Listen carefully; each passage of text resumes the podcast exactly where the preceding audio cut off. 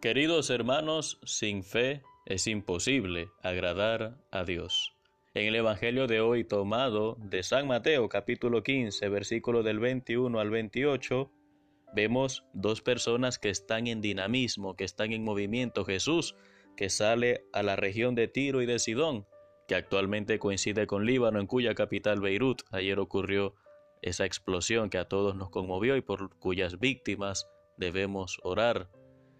Y también está esta mujer cananea que también sale de aquel territorio que va en pos de Jesús, implorándole misericordia, diciéndole Jesús, Señor, Hijo de David, ten piedad de mí.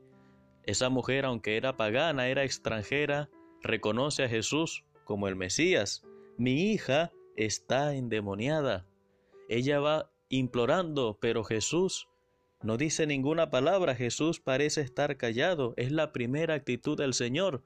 Ella no se daba cuenta, pero pedagógicamente Jesús la hizo caminar con él. Jesús la hizo perseverar en su súplica. Jesús le concedió el don de poder ser, de poder tener una fe perseverante. Los discípulos le dicen, Señor, atiéndela, que viene gritando detrás de nosotros. Y vemos la segunda actitud de Jesús cuando responde, no he sido enviado más que a las ovejas perdidas de Israel. Es decir, esta mujer no es una oveja de nuestro redil. Esta mujer no es objeto de mi misión como Mesías. Pero ella se adelanta, se postra ante él y le dice, Señor, socórreme. Y ahora sí Jesús se dirige a ella con unas palabras que nos pueden parecer bastante duras, porque le dice, no está bien tomar el pan de los hijos y echárselo a los perritos.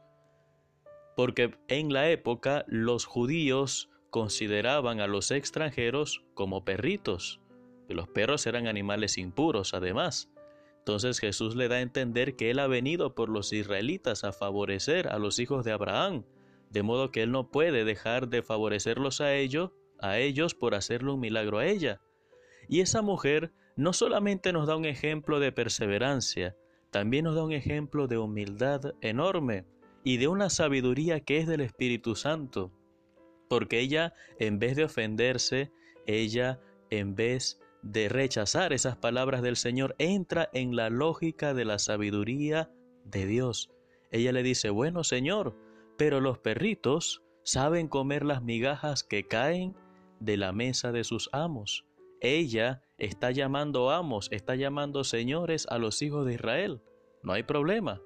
Pero yo no te estoy pidiendo que le quites a ellos para que me des a mí yo te estoy pidiendo una migaja, ya que somos como perritos, entonces dame las migajas. Eso, mis hermanos, es entrar en la sabiduría de Dios. Dios no nos quiere humillar, Dios no nos quiere hacer sentir menos de lo que somos. Lo que ella está haciendo es dialogando en el lenguaje del amor de Jesucristo, porque para el Señor los últimos son los primeros porque para el Señor los apartados, los alejados, los ninguneados por la sociedad son los primeros.